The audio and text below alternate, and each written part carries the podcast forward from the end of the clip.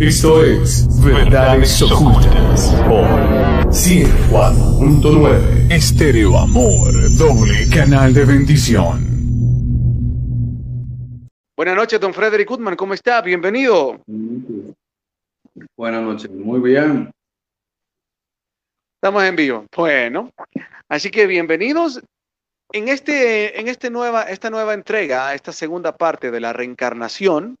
Hoy vamos a platicar de el rol que tiene Jesús en la misma. Y para ello, pues vamos a hacernos de alguna ayuda en algunos diálogos que hemos tenido a lo interno en el chat que tenemos de Project, Project Magan Worldwide, eh, o también una publicación que hice en Facebook y que Noé Vanegas eh, me hizo algunas interrogantes muy interesantes realmente que van a ayudar a construir el programa de hoy. Definitivamente quedamos la semana pasada, Frederick, de platicar el versículo de Hebreos 9:27. Y voy a ir comenzando con algunas de las preguntas que me hizo Noé, ¿verdad? Hasta llegar a ese eh, versículo de Noé, perdón, de Noé, de Hebreos, eh, en una publicación que yo dije que íbamos a hablar de la reencarnación y Noé me pone reencarnación y una vaquita. Eh, porque se tiene la idea de, de que la reencarnación, o sea, se tiene esta idea de la reencarnación que directamente se asocia con animales. Entonces, eh, si quieres, comencemos por acá, porque me parece interesante solo para, para plantear esto. Tenemos la idea de que la que se ha popularizado, hay dos ideas populares de la reencarnación. Esta de que en otras vidas reencarnamos como, como animales, como castigo, ¿verdad? Y la otra eh, visión de la reencarnación también, que llamémoslo un poco egocéntrica, la idea de que las personas eh, que, como tienen los hinduistas, pobres merecen esa vida porque están pagando lo de las vidas anteriores. Es decir, hay ciertas realidades dentro de estas dos teorías, pero muy pegadas al ego. Y me gustaría primero estos dos aspectos que toques luego de entrar al tema de Hebreos 9:27. Bueno, primero que nada, el asunto, como estaba comentando también en el, en el grupo, de lo que concierne a, ese asunto de que hubiese reencarnación en animales. Todos los procesos evolutivos que se están desarrollando a nivel de la conciencia, que ocurren en la galaxia, ocurren en todos los núcleos que hay dentro de la galaxia, sistemas solares. Dentro de los sistemas solares, en sus mundos o esferas planetarias. Dentro de sus esferas planetarias, de sus sociedades.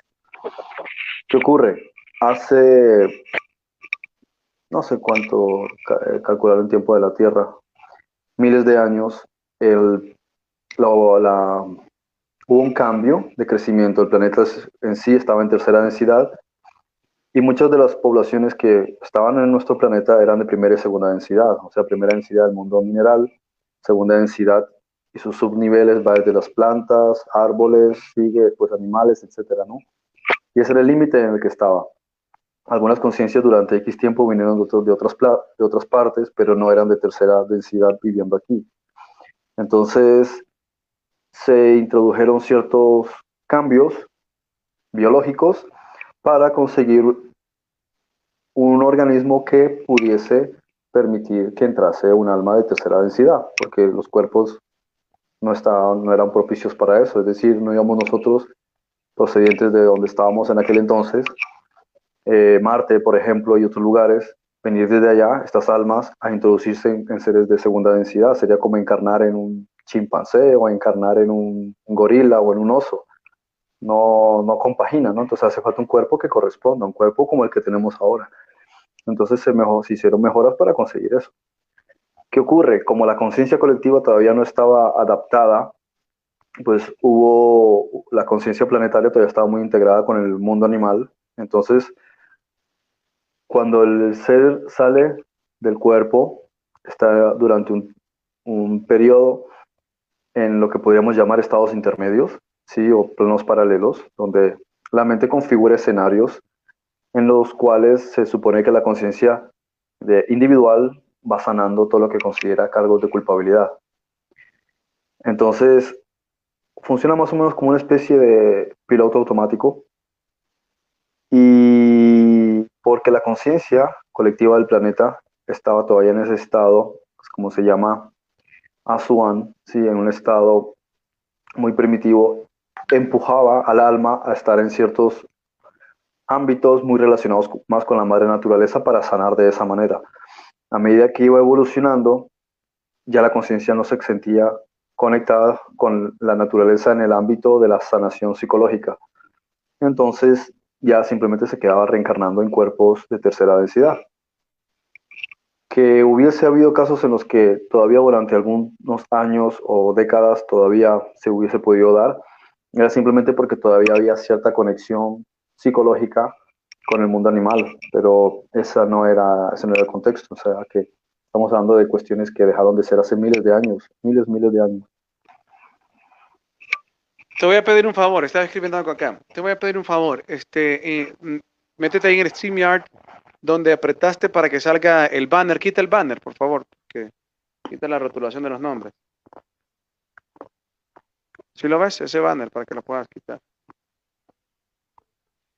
Bien, entonces en pocas palabras podemos entender con lo que nos estás explicando, ¿verdad? Y que tiene mucha lógica. No lo has quitado todavía. El banner que dice StreamYard, leave viewer comments, show up on StreamYard, eso que busque, run, run, eso que tenés que quitarlo. No sé cómo se quita. Example banners, create banner. Ya lo quité, pero no sale. No, es que tenés que meterte a donde dice banner y ahí lo quitas. No, ahora me estás poniendo a mí completo. Dios mío, necesitamos. Y... bueno, Don regrese.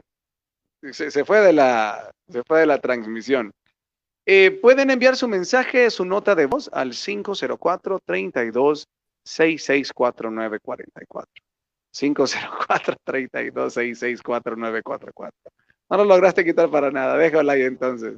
Bueno, yo estoy hablando, soy Racedik, el, que está con camisa cuadriculada es Frederick. No sé quitar eso. Muy bien.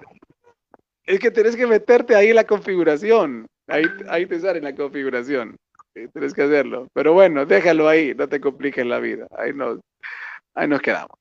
Bueno, les decía, pueden enviar su nota de voz o su pregunta al más 504, que es el, código de área de Honduras, 504, ¿verdad? Pero lo van a añadir como más 504, así se añaden los celulares, más 504 32 66 4944.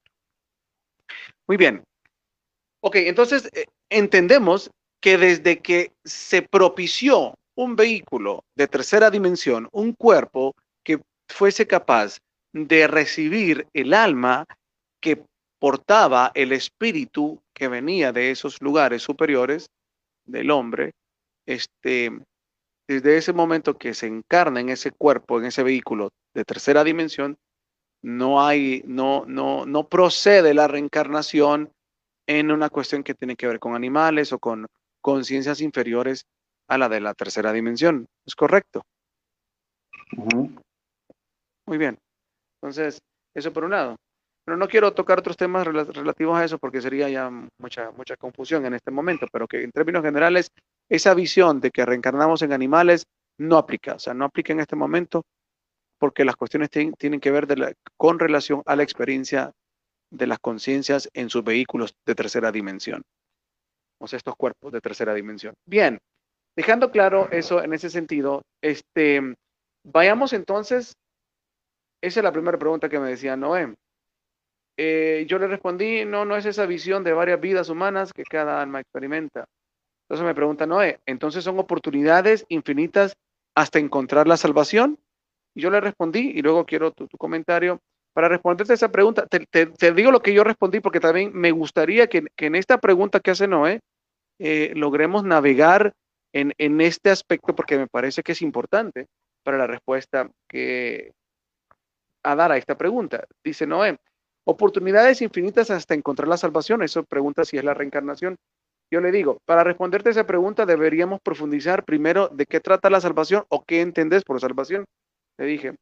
Pero en esencia se trata más del desarrollo de las almas.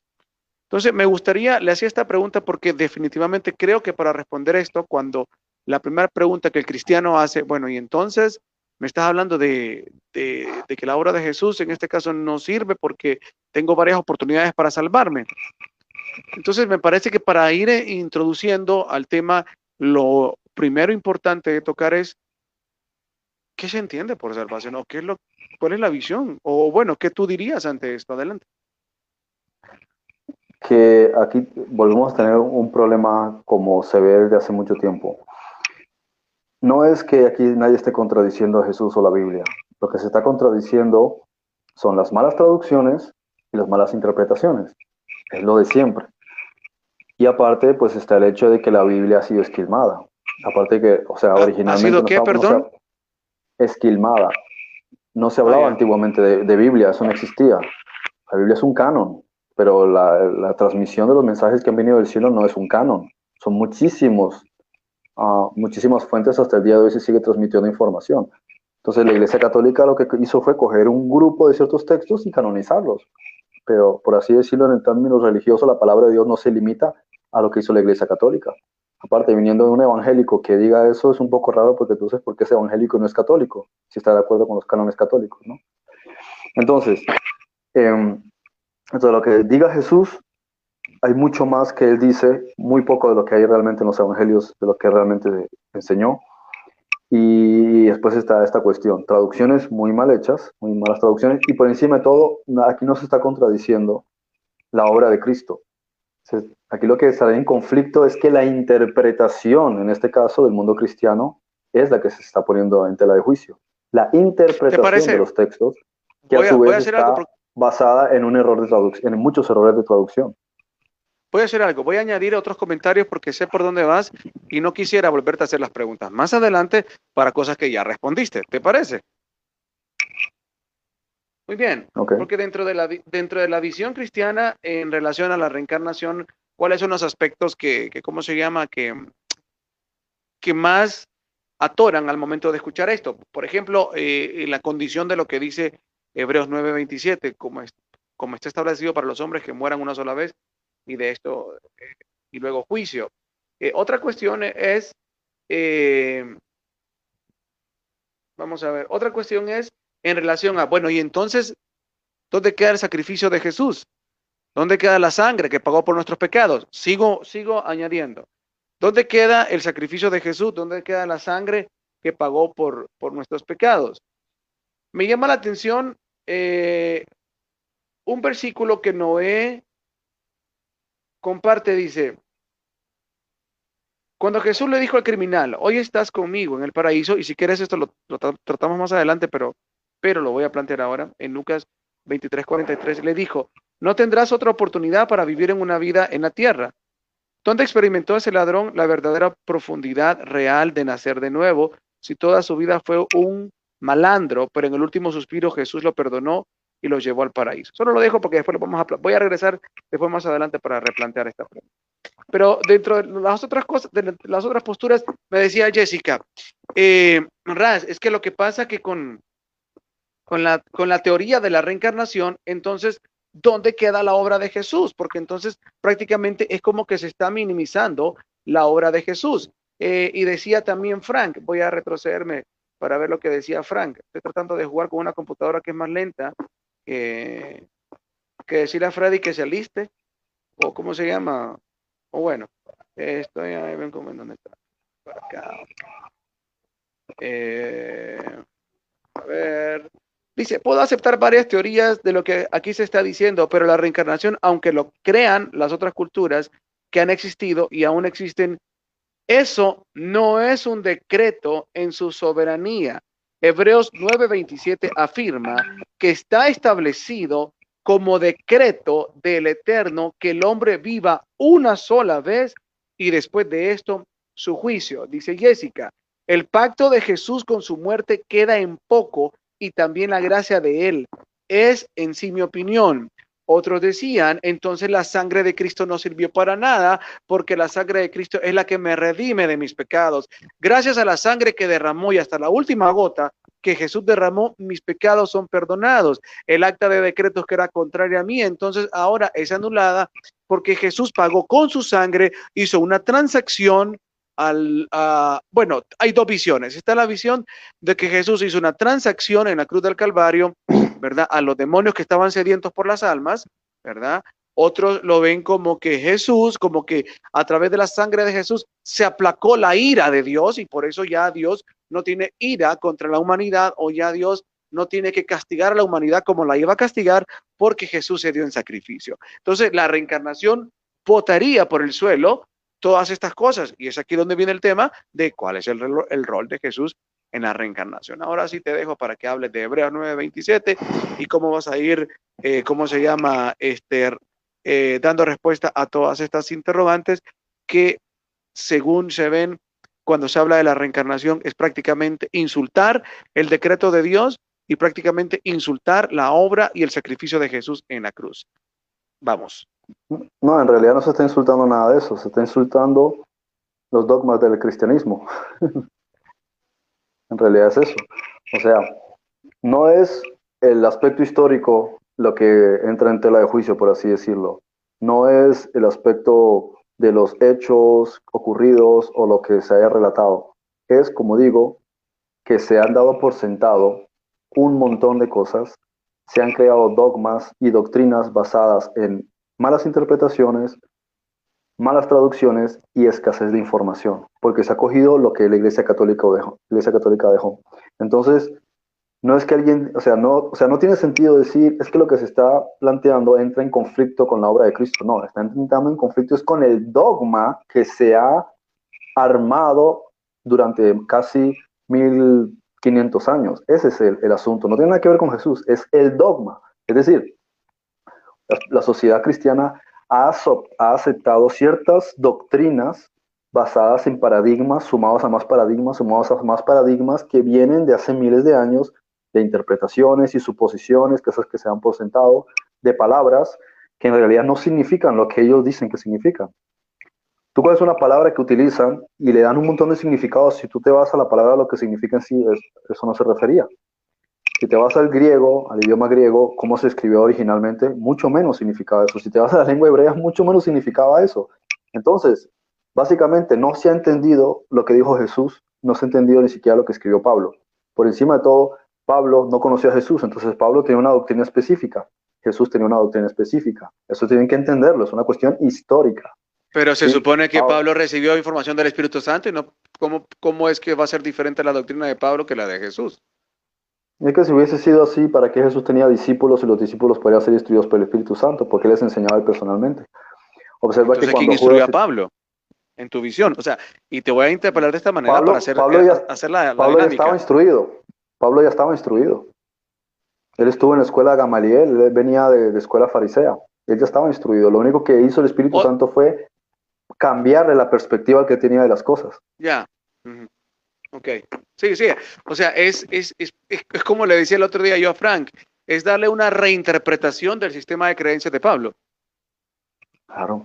El cristianismo hoy día no es cristianismo de Jesús, es cristianismo de Pablo. Si tú observas todo el Nuevo Testamento, en realidad casi todo son el judaísmo de Pablo adaptado a la visión mesiánica. Entonces es incorrecto el judaísmo, es incorrecto el judaísmo de Pablo. O sea, realmente el judaísmo de Pablo no es inspiración del Espíritu Santo, es cosa de la carne de Pablo. ¿O qué estás diciendo? Es su punto de vista. Sin embargo, está inspirado por el Espíritu Santo. ¿Qué quiere decir? Que el propio Pablo puede que ni siquiera supiese lo que el Espíritu Santo estaba hablando a través de él o lo que él estaba escribiendo. En otras palabras, todos los mensajes que hay, sí, están basados en la parte superficial en una ideología judaica. Sin embargo, en el trasfondo hay un mensaje del Espíritu Santo mucho más profundo. Por eso digo que una cosa es lo que uno lee y otra cosa es lo que ahí realmente dice. Y ahora que vamos, por ejemplo... Entonces no es, entonces, perdón, no es negar que lo que escribió el, el, el apóstol Pablo no sea una verdad del Espíritu Santo, sino que el Espíritu Santo utilizó el sistema de creencias de Pablo para escribir una visión judaica, aunque también Pablo tenía una visión griega de, las cosas, porque también vemos algunas exposiciones por ese lado. Es decir, el Espíritu Santo utiliza el sistema de creencias de Pablo, porque también era el que venía en, un background, en, un recorrido o en, una, en un historial atrás eh, de la visión judía o del pueblo de Israel. Entonces necesitaba usar esto el Espíritu Santo para, para seguir, o sea, es decir, con, la, con el Antiguo Testamento hay un montón de cosas que se, se, introducen como códigos que en el fondo es donde está realmente la riqueza espiritual de ello, no en la forma. Pablo hace una nueva etapa de limpieza de lo anterior, pero aún todavía en, en un nivel de conciencia muy arraigado al sistema de creencias, ¿sí? Y lo que uh -huh. hoy tenemos es un nuevo lenguaje. O sea, nosotros somos más, o sea, somos más grandes que Pablo porque tenemos mejor revelación que Pablo. No y sé, te lo pongo así ahí, porque te, no te lo pongo así porque lo, te, lo, digo de esta manera porque obviamente es lo que se puede interpretar. Digo, cuando cuando estás por, por primera vez están escuchando estos diálogos. Yo lo que, bueno, no, yo voy a dar mi aporte sobre la misma pregunta que hice y tú das el tuyo. Yo lo que digo no es que tenemos una mejor visión, simple y sencillamente, bueno, antes de decir esto, porque también vemos, ¿verdad? Hay una de las grandes cosas que se, que se, voy a usar este término, se jacta la cristiandad de Pablo y es el hecho de decir que, bueno, fue el único que fue llevado al tercer cielo. Entonces, el hecho de ser llevado al tercer cielo le da una preeminencia de revelación sobre los demás y que nosotros estemos hablando de esto es cómo ustedes van a ser más grandes, más grandes que Pablo. Por eso es que hacía yo este comentario, cómo vamos a ser más grandes que Pablo. O sea, eh, te decía, seremos más grandes que Pablo nosotros porque estamos hablando de estas cosas en un nivel de espiritualidad más grande que Pablo, ¿verdad? Eh, y mi interpretación sobre esta misma pregunta que puede estar eh, formulándose en algunas, algunas personas simple y sencillamente no es que seamos más grandes que Pablo, es que simple y sencillamente hoy tenemos un recurso literario, o cómo decirlo, porque aquí también tengo que tener mucho cuidado. Hoy tenemos este, en el desarrollo de conciencia de la humanidad, ¿sí? tenemos unas formas de visión diferentes que nos ayudan de repente a darle una nueva, eh, llamémosle, un, o sea, sacarle a lo que está detrás de la letra más acorde al nivel de conciencia que tenemos como humanidad. Por ejemplo, hoy no tenemos una humanidad que está luchando como en la antigüedad en la situación como se encontraban las mujeres. Hoy eso es diferente, o sea, hay un nuevo, un nuevo nivel de conciencia que nos permite entender mejor las cosas. No sé, te dejo el tamal porque no sé si por ahí va la cuestión o cómo tú lo, cómo tú lo podrías explicar, explayar, porque es que quiero usar algunas palabras, pero no quisiera de alguna otra manera que esas palabras se interpreten como, ah, entonces eh, esta gente de ahora, estos de estas nuevas conciencias se las tiran que son más grandes que los apóstoles. ¿Cómo lo, cómo lo respondes tú? Hay gente que sí, hay gente que no. Es que no tiene nada que ver hay con gente eso. que sí, gente La que no. es que, que está a otro nivel de conciencia por encima de lo que estaban los apóstoles en aquella encarnación. Es que es una cuestión de sentido común. Ellos están en una época donde muy pocas personas sabían leer o escribir, muy pocas personas tenían estado de conciencia nodal, era todo conflictos, enemigos por todos lados. Ese era su sistema de pensamiento. La sociedad ha cambiado mucho, han pasado dos mil años. A veces las personas no caen en cuenta. Se- ah, sería bueno que alguien lo cogiera en una máquina del tiempo y lo llevaran a aquel entonces y lo dejasen tres días ahí para que entonces entendiera muchas cosas. Y diría, ja, uno no es consciente de la sociedad y la época en la que estamos viviendo. Esa, esa gente, no por ánimo de ofender, pero eran, eran completamente incultos y llenos de superstición. Entonces, si uno lo traslada a la época actual, nosotros estamos a un nivel de conciencia que no se compara en absoluto, o sea, a nivel colectivo. Entonces, ese es el problema con el que se encuentra Jesús en aquel entonces. Él lo único que puede hacer es limitarse a hablar, a decir parábolas. Porque el momento en que se saliese las parábolas a decir una información real, le pegan un pedrusco en la cabeza. O sea, uno a veces que no, porque no conoce uno la cultura, uno no entiende ese tipo de cosas. Jesús, Jesús podía ir libremente al Tíbet, libremente a ese tipo de cultura y hablar las cosas con total naturalidad y la gente se admiraba. Pero no podía Judea hablar de ese tipo de cosas. Esa sociedad era totalmente hermética. Totalmente hermética. Allá donde él se saliese de, esos canos, donde él no mencionase Moisés, la Torah y no sé qué, no hablase de sus conceptos, dicen este tipo que está diciendo, a los tres días se lo cargan. O sea, se lo cargan, en España se dice que, lo matan, ¿no? Porque no funcionaba de esa manera la, forma de pensar de ellos. Es una sociedad demasiado, demasiado sectaria, demasiado radical, demasiado legalista, demasiado, eh, ¿cómo se dice? Obtusa con su sistema de creencias, demasiado exagerados. Por Entonces, eso él no vemos podía entonces simplemente en- enseñar lo que, lo que él realmente Ajá. pensaba, no podía decir lo que realmente pensaba. y, Y a Pablo le ocurre igual- lo contrario. Ujú. A Pablo le ocurrió, Ujú. perdón, le ocurrió otra cosa. Él llega a una sociedad que no es judía. Él viene con conceptos judíos, ideas judías, a presentarse en una sociedad que nada sabe de judaísmo, sabe que existen los judíos, pero ellos tienen otras formas de pensar distintas, entonces él tiene que introducir ideas de la cultura romana, ideas de la cultura griega, y sin embargo, porque tenía una mala reputación entre los judíos, para no ganar más mala reputación, utilizaba también algunos conceptos de su tradición para no ganárselos de enemigos, pero él en realidad no tenía necesidad de ponerse con eso. Aquí estamos hablando de cuestiones de diferentes culturas y diferentes formas de pensamiento que no tienen nada que ver con nosotros dos mil años después, y mucho menos en este lado del mundo, en América, que ellos no entenderían el vocabulario de aquella cultura. Y no me refiero al idioma, sino a la forma de pensar, sus conceptos culturales. Tienen una forma de pensar muy distinta. Claro. Y ese, ahí está la cuestión, este, que se trata tanto de cultura, ¿verdad? De, tu sistema de creencias en la cultura y también de tu sistema de creencias en relación a, ya sea tu nivel de conciencia o ya sea también a tu nivel de academia que tengas, porque no es lo mismo que el Espíritu Santo pueda hablar con eh, Mishukaku o con, Masaru Emoto o con, o con, ¿cómo se llama? No sé. Eh, con Albert Einstein en aquel tiempo que lo que podía hablar con Rasedic Bertrand. O sea, no es lo mismo que lo que puede hablar con, con, una, con un académico, con un economista, que lo que puede hablar con una persona que viene eh, saliendo del campo. El Espíritu Santo, ¿cómo va a ser? ¿Cómo le hablo a estos dos? Tengo que utilizar un lenguaje con el que cada cual se está identificado para que entonces, porque desde, desde el momento que yo le hable con una palabra que esta persona no está identificada, no vamos a lograr comunicarnos. Desde el momento que yo le diga, ah, vaya, es, es, como nos pasa a nosotros cuando nos hablan de tercera, cuarta, quinta, sexta dimensión, ¿ah? ¿Y eso cómo se come?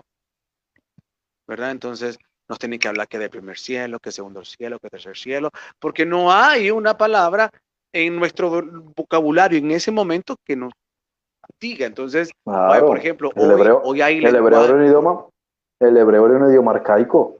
Es gracias a que, a que Pablo lleva la información a Grecia que el vocabulario se expande. Pero hasta entonces el vocabulario era todo totalmente arcaico, era un, vocabulario de Tarzán. ¿Cómo le explicas? O sea, para empezar, una sociedad donde solamente una pequeña porción de unos cuantos de alta alcurnia, ¿sí? de aristocracia, de la oligarquía, llevaban a sus hijos a lo que podría llamarse una especie de sistema de estudio donde les enseñaban a leer y escribir. El resto de la sociedad, olvídate, mucho menos las mujeres. Ellas tenían era, nadie llevaba a una mujer a, aprender a leer y escribir. Entonces, si no le, aprendes a leer y escribir, ¿qué cultura tienes? La cultura de, de, la agricultura y la pescadería. O sea, perdón, la pesca. De resto, ¿cómo pretendes entonces una sociedad que entienda, que conozca? O sea, la, se ponen en un pedestal a Pedro. El único que puede estar ahí en un pedestal después de Jesús era Pablo, porque el tipo era una persona de letra, una persona educada, entendida en diferentes culturas. Pero los otros apóstoles no. Y a los otros apóstoles, en el mejor de los casos Felipe, en el mejor de los casos eh, Mateo, que había sido eh, contador, Tomás, muy pocos de ellos sabían leer y escribir, y muy pocos de ellos en realidad eran personas de leer libros, porque es que no existía el libro, era que tú conociste la escritura, perdón, el haber ido a una sinagoga a escuchar que te enseñasen la misma retaíla, de un texto ya escrito y su opinión. Pero eso de que tú vayas a una biblioteca a leer libros, eso no existía. No existían libros, existían rollos en Alejandría y en, algún otro lugar, pero ese, ese tipo de conceptos no existía, sino solamente para familias de mucho dinero que pertenecieran a la aristocracia. Es, lo que pasa hoy. Eran personas incultas. Es lo que pasa hoy, y, si, y, sin, y sin ofender, sin ofender este comentario. Es lo que pasa hoy que una persona eh, pues solo ha tenido educación basada en instrucción bíblica, ¿sí? Eh, y nunca ha pasado por un aula universitaria, un aula de maestría, nunca, nunca ha tenido relación alguna con, cercanía alguna con física, con química, con cálculo, con álgebra, eh, con algo de astronomía.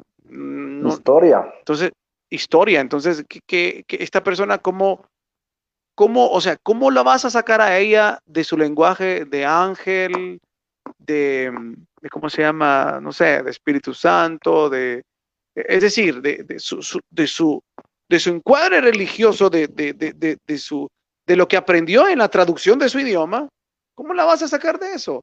Por eso que hoy hay gente que anda tan, tan ávida de, seguir la cultura judía y el esta judía mesiánica y toda esta cuestión, porque se creen que con eso ya están más cerca de la revelación divina, pero es cuestión del lenguaje, es, cuestión de que hay muchas cosas, muchos misterios, no los vas a poder entender si tu mente no se expande y si tu vocabulario no crece. Si tu vocabulario no crece y si tu definición de conceptos no crece, no vas a poder expandirte.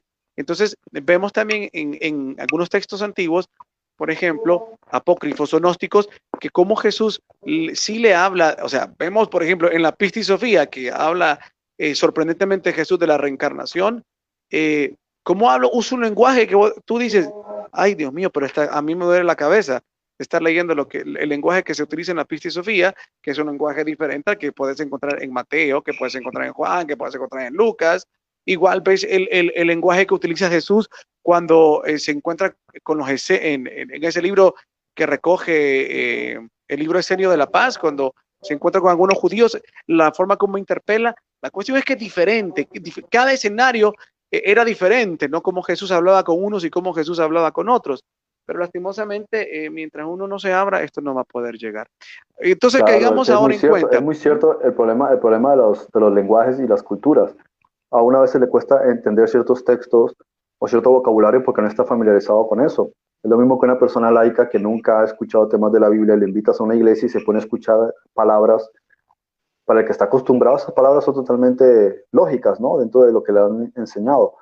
Pero para el que llega nuevo no entiende ni papa lo que están diciendo. O sea, te dice, no, ven aquí y bebe la sangre de Cristo, come la carne de Cristo y dice, esta gente es caníbal, está mal de la cabeza, es una secta. ¿Por qué? Porque no entiende de qué están hablando. Lo mismo. Pero lo peor. Entonces, muchas muchas muchas personas, sí, incluso llevan años con, con bibliolatría, estudio, y, y, toman palabras de la Biblia y están convencidos que saben lo que es. Pero es que es el mismo, la misma analogía esta persona que llega a la iglesia y por primera vez y da por sentado que sabe lo que es. Él dice sangre, sangre. Me está diciendo, de la sangre de Cristo, pues, pues sangre, sangre. Yo no tengo que entender que sangre es otra cosa. Lo mismo que el cristiano. Cree que lee ciertas cosas de la cultura hebrea y da por sentado que significan tal cosa. Entonces dicen, es que Pablo dice y Jesús dice, pero él dice eso y él tiene razón lo que está diciendo. El problema aquí es que tú no sabes de qué está hablando él.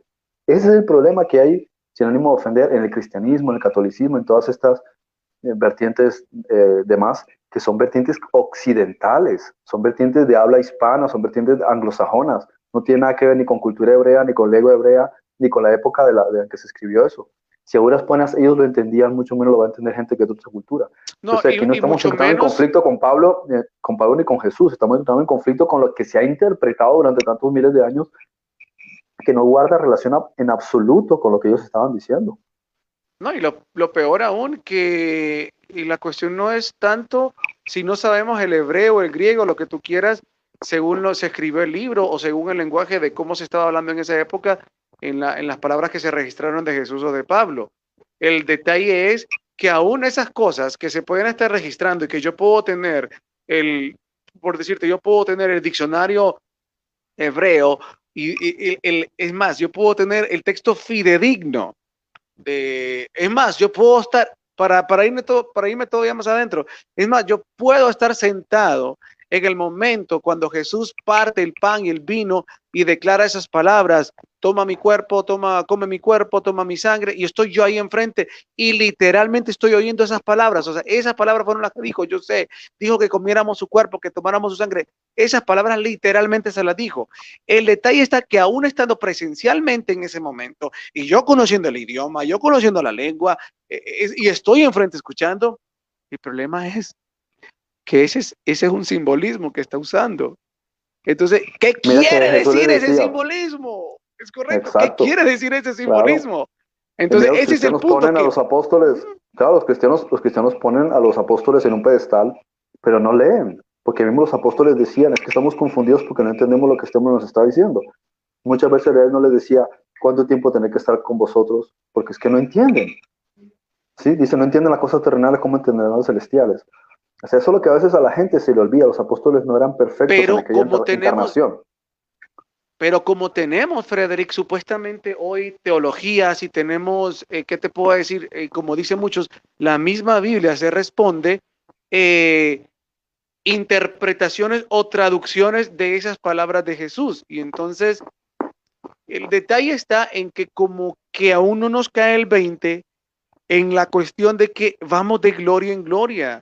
Es decir, yo pensaba hoy en, en alguien en específico y decía yo, bueno, esta persona se dio cuenta de que donde se encontraba, en la iglesia anterior que estaba, en la forma como le enseñaron las cosas, eh, eso ya había quedado obsoleto. Entonces se dio cuenta que había una nueva visión de las cosas y fue esa nueva corriente. Pero llegó a esa corriente y se volvió a quedar ahí, estático. Entonces, ¿cuál es el problema con la cristiandad? Tenemos miedo de darnos cuenta que es tiempo de, de no estacionarnos, de seguir avanzando, avanzando y avanzando.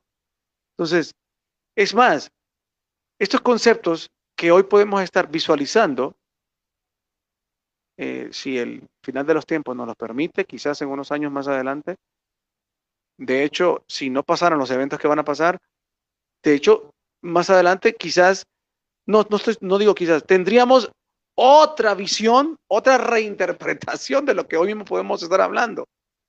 Porque quizás en la forma, es, no quizás, es que en la forma está el problema, no en el fondo. Entonces el problema es tratar de entender esos lenguajes profundos. Y alguien podrá decir, ah, bueno, entonces Jesús, ya me estás confundiendo, Razay, porque entonces ¿cómo voy a entender el lenguaje de Jesús? Es ahí la cuestión. Son lenguajes que van al corazón y que de repente en la forma es donde hoy tenemos que ir reinterpretando para que esa reinterpretación le ayude a tu mente a que vaya un mensaje más claro al corazón. Y ahí la dinámica. Entonces, ¿vas a aportar algo o, vamos al siguiente punto? No, vamos al siguiente punto. Ok, vamos al siguiente punto entonces y entremos ya en estos aspectos. La reencarnación no demerita en ninguna forma la obra de Jesús en la cruz. Dices, pero ¿por qué no la demerita en primer lugar? Segundo, se nos dice que la sangre de Jesús que fue derramada es la que nos redime del pecado. Pero si la reencarnación existe, entonces no es la sangre de Jesús la que me redime del pecado, porque como yo tengo varias oportunidades para vivir y en ese perfeccionamiento, ya no es la sangre de Jesús, sino que fue mi perfeccionamiento que logró alcanzar algo.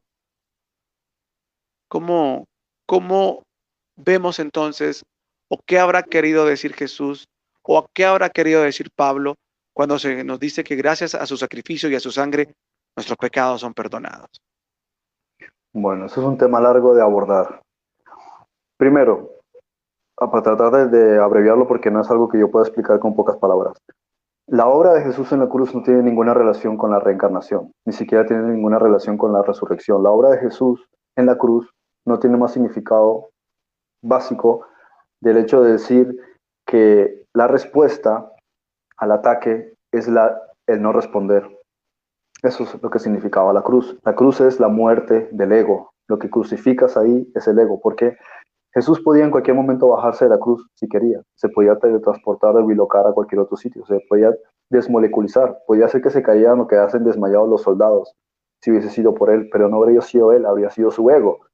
Entonces él lo que deja que sea crucificado es el ego. Él quería que la humanidad entendiera que cuando la parte del yo quiere reaccionar, esa parte es la parte del engaño, es el satán en las personas.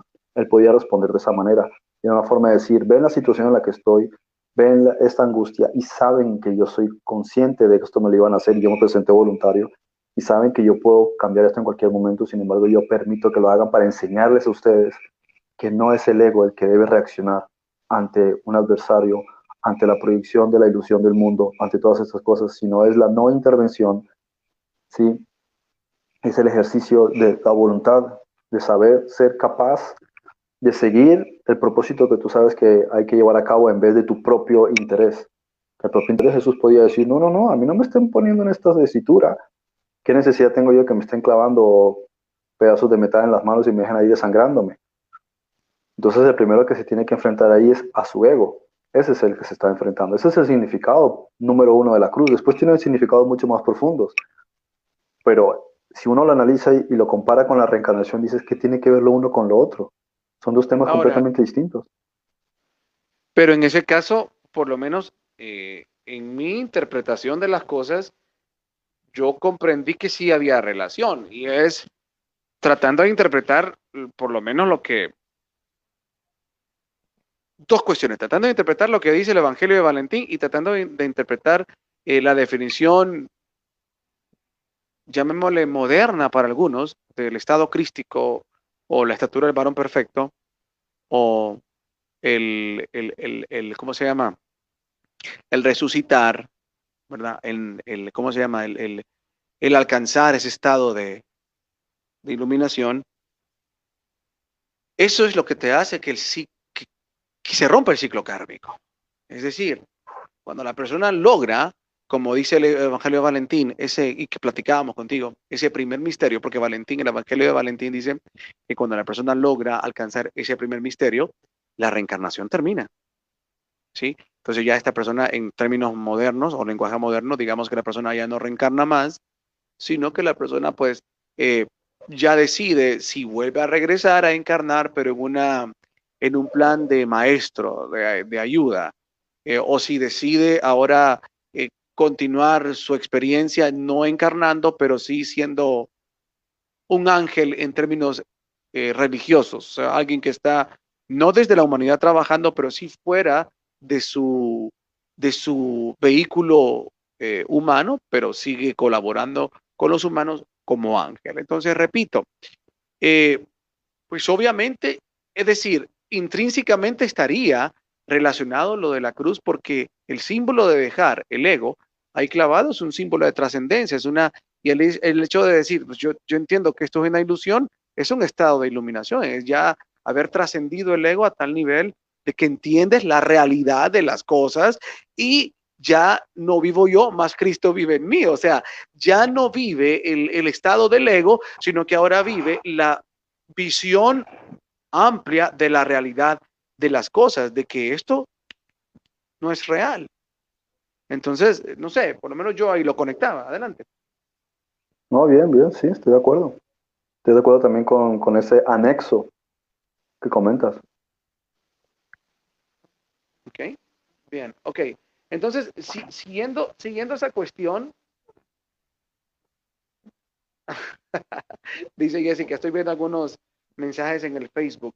Renzo, Está vivo Renzo, it's alive. Ay, Saludos. No lo puedo ¿Ah? creer. Pensé que ese hombre lo habían abducido los alienígenas hace, en la época de Jurassic Park o algo. Dice Renzo González, saludos desde Colombia. Jessica Valladares lo pone entre la espada y la pared con esas preguntas. Em, Pablo sufrió azotes, vamos a ver, porque Gabriel Bernal estaba comentando algo. Ok, vamos a ver acá. No puedo ver los anteriores comentarios de Gabriel Bernal. Solo dice Pablo sufrió azotes, golpizas y más. No sé si había algo más anteriormente, pero no me deja verla. Ok, entonces, retomando. Eh, en resumen, el rol de Jesús yo lo defino haciendo un copy-paste de mis palabras anteriores. O sea, el rol de Jesús, en pocas palabras, para mí es, nos vino a traer ese mensaje nos vino a aportar a un choque de conciencia con su actuar, con su mensaje, con su testimonio, con su caminar, con su sabiduría, nos vino a revelar eso que la humanidad necesitaba entender. No están solos, tienen un padre, tienen un origen, esto no es real, esto es una ilusión, ¿ok?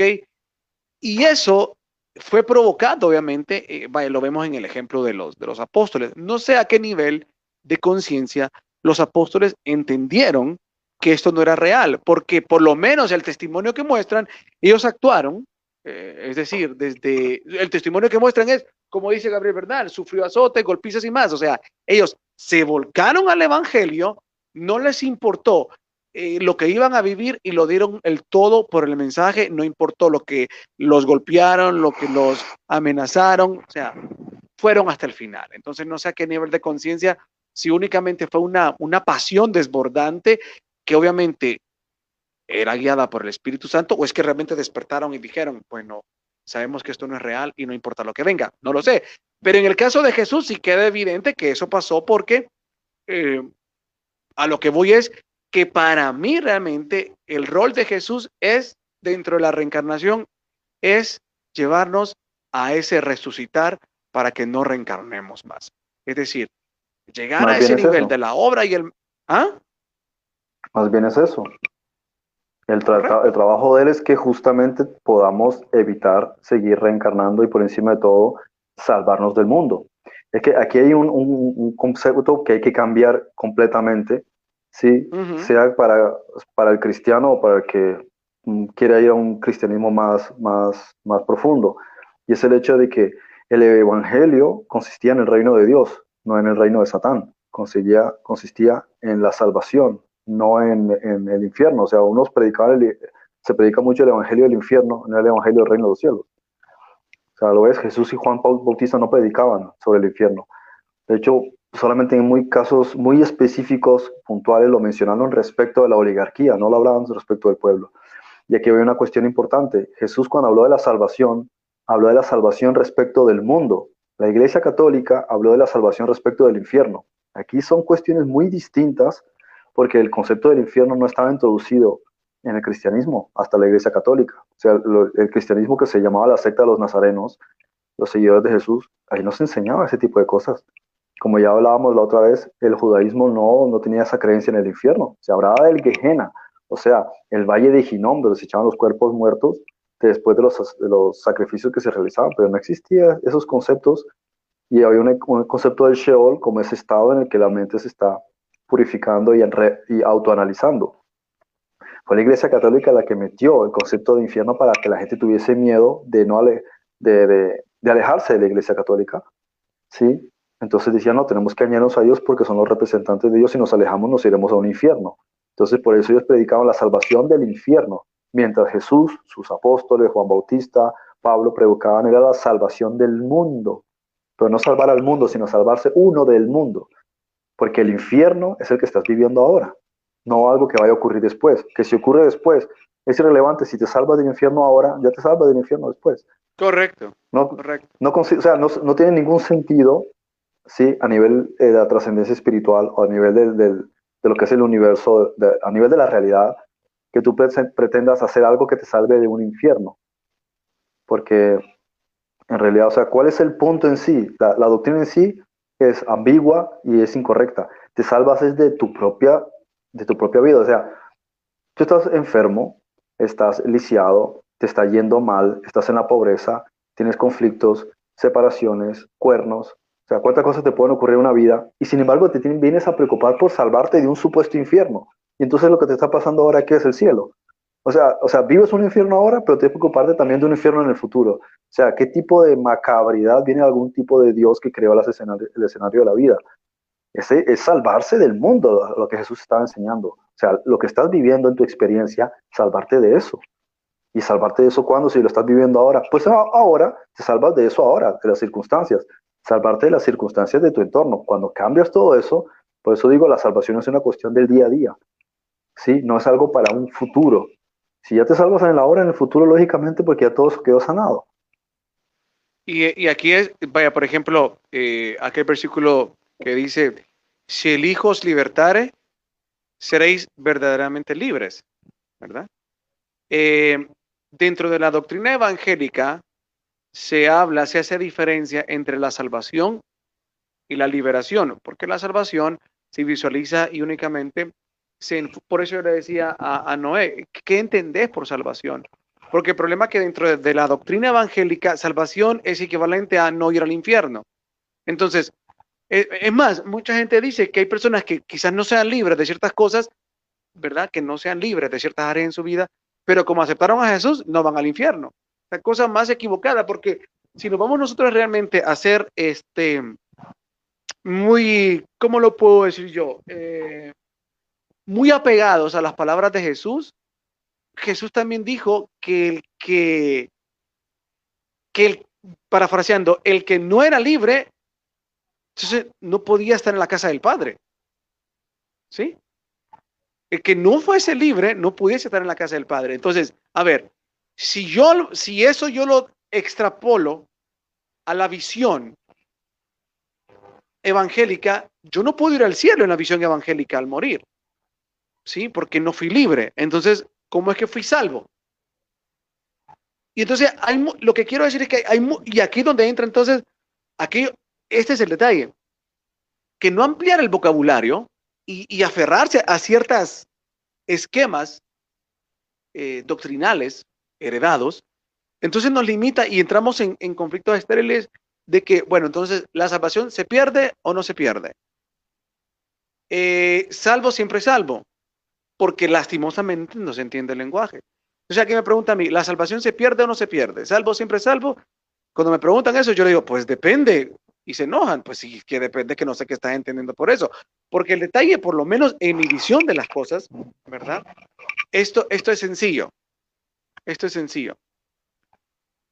En la medida que yo voy entendiendo la liberación, que es lo mismo que la salvación de este mundo, es decir, en la medida que yo voy avanzando en despojarme de cadenas mentales, de, apegos, de, de, ¿cómo se llama?, de vicios del cuerpo, de vicios de la mente, en esa manera yo estoy logrando la salvación. Porque el mensaje de Jesús de la salvación era eso. Era, entiendan que no son de este mundo, que realmente esto es una ilusión, que tienen un padre, entonces empiezas a construir todo un caminar en el entendimiento de esas cosas, desarrollando la fe bajo esos preceptos y lo que estás haciendo es que se, están, se te están cayendo cadenas, cadenas mentales, cadenas de sistemas de creencias, eh, formas de visión de la vida, como, como antes observabas la vida, el apego a la vida, el apego a lo material, el apego a los bienes, todo eso empieza a tener otra forma. Entonces vas descansando, te vas despojando y al final, ¿cómo sales de esta vida? Libre. Por ende, ¿cuál es tu siguiente condición? Libre. ¿Me explico? Porque la cuestión está de que si el infierno, eh, si yo aún lo pongo de esta manera, si una persona muere en tormento, pero aceptó a Cristo, es decir, sus últimos segundos fue de agonía, pero aceptó a Cristo, dentro de la visión evangélica que ya no va al infierno. Se me explica, o sea, no hay congruencia porque el lenguaje no lo permite. Entonces, en pocas palabras, si que me pregunta, eso yo le diría, no si va al infierno, porque desde aquí ella eh, lo que hizo nada más extender su infierno, porque aquí no fue libre. Entonces, su siguiente estado es infierno, su siguiente estado es tormento. ¿Sí? No fue porque ella dijo un día, levantó las manos en una iglesia y dijo, te acepto Jesús. No, es que el aceptar a Jesús es la condición de que ese mensaje lo hago vida en mi vida y es ahí donde realmente yo camino esa liberación. Adelante. Claro, es que de por sí decir acepto a Cristo o creo en Cristo, ¿qué significa? ¿Qué significa? O sea, basta analizar ese tipo de conceptos y ver qué significa la antigüedad y qué significa ahora para darse uno cuenta de que en realidad no saben lo que están diciendo. ¿Sí? Es como si yo dijese, yo acepto a Trump. ¿Acepto a Trump de qué? ¿De que sea presidente? ¿De que hubo fraude? ¿De qué es lo que acepto? ¿Sí? O yo creo en, en Obama. ¿Qué es lo que creo? ¿Que existe? ¿Creo en sus políticas? Creo, o sea, las palabras le damos tanta ambigüedad que en realidad ni siquiera se paran a pensar qué es lo que están diciendo. ¿Por qué? Porque solo están repitiendo palabras que se escribieron hace dos mil años en un contexto en el que a duras penas ellos lo entendían. ¿Por qué, por ejemplo, en la, en la, cultura antigua había los intérpretes de la ley, o sea, los, los que explicaban la Torá? Sí, yo no necesito que me expliques nada, muéstrame el texto y yo lo leo, porque necesito que tú me lo expliques, ¿acaso yo no tengo cerebro? Porque ellos sí estaban educados en temas que podían explicar a la gente porque la gente no lo entendía. Entonces, el hecho de que leas algo no significa que lo que tú estés leyendo ahí significa lo que tú crees que, dice ahí. Entonces, la salvación no tiene nada que ver con creer o aceptar, porque es como si uno dijese, ah, pues entonces los, los demonios creen en Dios, entonces son salvos. Ellos creen que Dios existe, pero eso no los hace salvos, por así llamarlo. O los demonios pueden aceptar a Cristo, aceptar qué cosa. ¿Qué es lo que tienen que aceptar? Que Él es un rey, o digamos que aceptan que es su rey, por eso dejan de ser demonios. Entonces las palabras tienen tal ambigüedad que no significa, dejan de tener significado y crean es una estructura o un enramado de doctrinas que frenan la mente de poder comprender muchos aspectos y muchas cuestiones. ¿sí? Entonces aquí lo importante es entender, la salvación consistía en salvarse del mundo, no tiene nada que ver con salvarse del infierno. El, salvarse del infierno es una cuestión que está relegada a salvarse de la mente. Cuando tú es una añadidura prácticamente. Lo único que hay que salvar aquí es la mente. Si salvas la mente, se salva tu mundo y cuando dejes el cuerpo, se salva también esa situación. Entonces no tienes ni siquiera que reencarnar. Ya no vas a un infierno. Correcto, ya no vas a un infierno y ya no reencarnas. Claro, entonces dejas de tener tantas dificultades progresivamente en la encarnación, dejas de tener tantas dificultades al dejar el cuerpo y en consecuencia dejas de tener que reencarnar. O sea que te salvas en todo sentido cuando tú salvas la parte de la mente. Eso es a donde estaba. Que en la antigüedad no lo llamaban mente, lo llamaban, en la cultura hebrea lo llamaban lev, corazón. Entonces salva el corazón, entonces se va a salvar todo el resto. Dice Jessica Valladares, ¿qué pasa con la gente que no murió? No, sé, Jessica, si quiero volver a hacer su pregunta porque casi no lo entiendo. Dice, ¿qué pasa con la gente que no murió y no logró perdonar o entender Ah, ok, vamos a reinterpretar la pregunta. ¿Qué pasa con la gente que no murió, pero no logra perdonar o entender todo esto cuando la tierra sea destruida? O sea, lo que está diciendo Jessica es que eh, la tierra no va a ser destruida, Jessica, porque esa ha sido la percepción errónea. Lo que hay es una transformación del sistema del mundo, ¿verdad? Eso es lo que se llama el final de, de los tiempos es, la mutación. La Tierra no se va a destruir en este nuevo cambio de, paradigma que viene. Entonces, eh, pero para responder a esa pregunta, yo creo que va a ser interesante que lo hagamos con el versículo de Hebreos 9:27. Como este establecido para los hombres que mueran una sola vez y después de esto juicio. Y lo voy a leer más bien em, en el apoyo que, tengo acá. Voy a buscarlo por acá, voy a buscarlo por acá para ver si no se me escapa algo que, que le quite, que le reste al versículo. Ay, ay, ay. Fue mucho. Entonces, tal como está establecido para los hombres que, se, que mueran una sola vez y después de su muerte el juicio. De la misma manera, también el Cristo, habiendo sido ofrecido una sola vez, presentó en su persona el sacrificio por los pecados de muchos pero aparecerá por segunda vez sin relación con el pecado para salvación de los que lo esperan. Ok, entonces la salvación se asocia al infierno y a que no vayas a padecer eh, las cuestiones que vienen en la gran tribulación porque te va a ser arrebatado. Entonces la salvación es no ir al infierno y no padecer la gran tribulación. Eso es lo que muchos entienden. Pero entonces tal como está establecido para los hombres que mueran una sola vez y después de su muerte el juicio. Este es el versículo que realmente bota por el suelo toda la teoría de la reencarnación. Que de entrada ahí no dice eso. Eso es una traducción, no sé de qué versión, pero en griego lo que dice es que es dado al hombre una vez muere recibir juicio. No tiene nada que ver con esa parte, por favor. O sea, según, la versión, a ver, el Nuevo Testamento de lo que se conoce fue escrito en griego, no fue escrito en castellano. Entonces, si fue escrito en griego, hay que irse al griego. Y en griego no dice lo que acaban de decir. Eso es una traducción y hay muchas versiones similares y que muy posiblemente están amañadas, porque es que no se asocia con lo que dice el texto original, Pero cambia completamente. Tu, traducción, ¿de dónde la sacas?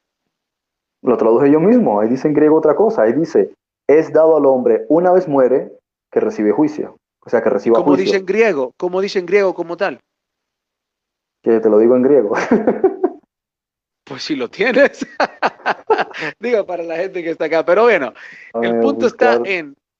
No tengo aquí el... el a ver, no, sé si lo tengo. Sí, el puedo, puedo pero que tú sabes griego, yo te lo puedo recitar en griego, pero... Solo, solo, o sea, si tú quieres hacerlo, hazlo, no, sería nada malo en realidad, porque de esta manera también eh, eh, pues, aunque no sepamos griego y podemos ser engañados por tu, por tu, intervención, pero por, correcto, pero alguno, que tal que alguno sepa griego, ahí le, dices algo. Ah, bueno, pues que lo miren mismo en internet, que por eso están traducciones también de la, ¿cómo se dice? Pero... transliterales. A ver, en griego dice, kai, kaf, o son, ¿sí? Que es algo así como eh, de la manera que dice apokeitai, que es lo que está determinado, lo que ha de ser, tois anthropos, para el hombre, apaz, una vez, lo que en inglés sería once, una vez. Apotanei, una vez ha muerto, meta, eh, después, de, que es seguidamente, Touto, o sea, esto, em, crisis, o sea, un crisis en español es eh, juicio, ¿sí? ¿Qué es juicio en el contexto hebreo? No tiene nada que ver que te pongas delante de un tribunal o en la cultura griega, un tribunal. Ese es el aspecto social. En el aspecto espiritual no tiene que ver con eso, sino una cuestión que se balancea. Lo que es el mensaje oculto del concepto Torah, lo que es el mensaje, el concepto metafísico del árbol del bien y del mal, bueno y malo, las cosas que pones en una balanza. Hay una cosa hasta que está muy polarizada tiene que ser empujada en la otra dirección para que se e, equilibre. Eso es el juicio. No tiene nada que ver con la ley del karma. Tiene que ver, sí, tiene que ver con la compensación, que las cosas se equilibren. Entonces, que se equilibren de una manera que no te guste, porque te polarizaste mucho de un lado, pues vale, pero es que esa no es la manera de, eso, es muy distinto a enfocarlo en el sentido de que alguien te va a castigar. ¿Qué significa karma? Eh, no, no, no me acuerdo. No estuve en esa clase de sánscrito. causa y efecto. Causa y efecto significa karma. Causa y efecto, sí, es, algo así significa. Sí, correcto. Compensación o algo similar. pero ¿por qué te hago la pregunta? La pregunta te la hago eh, porque, ok, hay, hay, hay una palabra que se utiliza también dentro de los conceptos de reencarnación y es que a la reencarnación le llaman, o sea, reencarnación también es un sinónimo de ciclos kármicos. ¿ok? Ciclos kármicos. Ese es otro concepto que se le da a la reencarnación. ¿Por qué? Porque los ciclos kármicos son ciclos de compensaciones, ¿sí? Son ciclos de compensaciones de siembra cosecha. ¿O me equivoco? Sí, Sí, sí, sí, son las diferentes veces que tiene que repetirse, perdón, que ha de repetirse escuela, porque hay muchas cosas que están desbalanceadas. Entonces, si hay una cosa que está muy desbalanceada en tu vida, pues se te presentan escenarios para balancearla. Y en otra circunstancia, en otra área, algo que está muy desequilibrado, se tiene que compensar. Entonces se te presenta un escenario para compensar. Si tú te enojas, te indignas, te frustras porque eso te ocurre, en realidad lo estás juzgando. Entonces más bien eres tú el que juzga el juicio, o sea, te está juzgando lo que se está balanceando. Si tú lo aceptas y lo integras, eso es lo que se llama el verdadero perdón, porque te das cuenta de que aquí nadie te está agrediendo, simplemente se está balanceando. Eso es perdonar. Dice, dice, el karma es una fuerza generada por las acciones de un individuo. Karma viene del sánscrito, idioma sagrado de los brahmanes. Está formada de kar, que significa órgano de acción, y man, pensador. Así que karma es algo así como la energía de la acción sobre el pensador. Que la mente la que lo está produciendo. Correcto, correcto. Entonces, en este caso, eh, es aquí donde siempre está, ha estado atorada toda esta situación de la reencarnación, porque lastimosamente ese, ese versículo ha estado mal traducido. Entonces, la mejor traducción sería eh, como está determinado que una vez que el hombre muere, juicio. Entonces, eso cambia totalmente. Eso rompe totalmente la cuestión aquí de la reencarnación, porque ya no es como está establecido para los hombres que mueran una sola vez, ya no es eso. Es. No, no dice una sola vez. Sí, dice una vez que mueran. Claro, ahí dice apax. Apax quiere decir una vez, en el sentido de no, es como, es que eh, la palabra correcta en inglés es once, como te dice once upon a time, era así una vez. Pero no en cuanto inglés esa parte. sí, entonces. no me engañaste. dice apax apothaneis, una vez muere. Eso es distinto, una vez muere a decir que muera una sola vez. ¿Sí? De ahí ve que yo pienso que si una persona quiere dedicar tiempo a, a estudiar las escrituras, pues le dedique mayor tiempo a analizar el versículo y estudiarlo en su idioma original, porque es que si no lo único que se hacen es que se retroalimentan las doctrinas que llevan miles de años mal enfocadas, mal entendidas, mal traducidas, mal interpretadas. Y fíjate que esa traducción, ¿verdad? Este, de Hebreos 9:27, eh, con, con, con, la traducción que nos diste, como está establecido para el hombre, que una vez, una vez que muere, juicio, pero esto casa perfectamente con la reencarnación. Por eso yo ponía el concepto de los ciclos kármicos, ciclos, ciclos kármicos, o sea, repetición. ¿Qué, es un ciclo? Es una repetición. Ciclo es repetición, ¿verdad? En electrónica el ciclo de una onda es, comienza aquí, viene la onda, comienza, termina acá, comienza la otra. Entonces, es una repetición, es, ciclo es una repetición. ¿sí? Por eso en el concepto de ciclos kármicos, o sea, repeticiones de compensaciones. Sería una traducción burda, pero fácil de entender de ciclos kármicos. Repeticiones de compensaciones. Y ahora qué bonito, porque dice, como está establecido para los hombres, una vez que mueran juicio, o sea, podríamos decir, como está establecido para los hombres, una vez que mueran, se enfrentan a la compensación. Se enfrentan al juicio compensatorio. ¿Qué es un juicio? un juicio es enfrentarse a una compensación. Porque yo me enfrento ante un tribunal y el tribunal me dice, ok, por esto, esto, esto, el resultado de sus acciones son estas. ¿Qué es eso? Compensación. Claro, en este caso el concepto de juicio hay que quitarlo del sentido de que haya un juez que te está juzgando o todo ese tipo de conceptos como se entendía en la cultura griega, en la cultura romana, por eso Pablo hacía analogías con eso. Pero en este sentido, el, el significado más profundo es que simplemente se compensan las cosas. ¿Cómo se compensan las cosas en la vida? A través de ciclos kármicos, perdón, en las vidas a través de ciclos kármicos. ¿Cómo se compensan en la vida? A través de causa y efecto en cada circunstancia que te ocurre. Haces algo y eso, eso se te devuelve. Y lo que no se te ha devuelto aquí, se te suma para lo siguiente. ¿Sí? Como decía Pablo, hay pecados de muerte y pecados de no muerte. O sea, una cosa es que haya cosas que aquí las puedas solucionar y otras que se quedan como en la nube y en tu siguiente encarnación, ahí, es cuando, ahí es cuando se te devuelven, que esas son las peorcitas. Y hay otras que las va, sí, y hay otras que vas a gestionar en tu mente cuando tengas el cuerpo. Entonces, esos son los correos que tienes que balancear ahí. Guerras, peleas, conflictos, violaciones, eh, todo ese tipo de cosas que son películas que va a crear tu mente en un estado paralelo cuando tú no estés en tu cuerpo. ¿Por qué? Porque tiene que balancearlo. Todo lo que tú sientas que son estados de culpabilidad que están en el subconsciente se van a proyectar como películas. Para uno sería un sueño, ¿sí? Pero en ese estado lo ves tan real y lo vives tan real que es como si fuese real. Entonces ahí estás viendo esas películas que tu subconsciente crea y de que haces partícipes, incluso espíritus, para ser los actores de ese guion que tú ah. Porque necesitas sanarte. Entonces creas una película en la cual tú mereces esto o crees que mereces esto para limpiarte. Entonces después de todas esas películas que a veces duran hasta cientos de años, una tras otra, te sientes con la conciencia tranquila. Una vez ya has limpiado eso, entonces regresas, pero hay cosas que no has aprendido todavía. O sea, Pagar una deuda no significa que ahora seas mejor persona o que hayas trascendido, simplemente pagaste la deuda.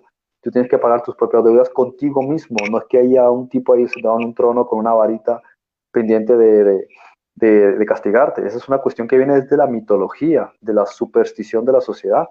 Y los judíos no estaban exentos de ese tipo de supersticiones. Pero se nos ha instruido, se nos ha enseñado que Jesús perdonó nuestras deudas con, su, que su sangre paga nuestras deudas. Entonces, ¿qué es lo que... Claro, pero ¿cuál es la interpretación de eso? Sí, ¿cuál sería la mejor interpretación eh, para, para una conciencia que hoy ya quiere ver diferente?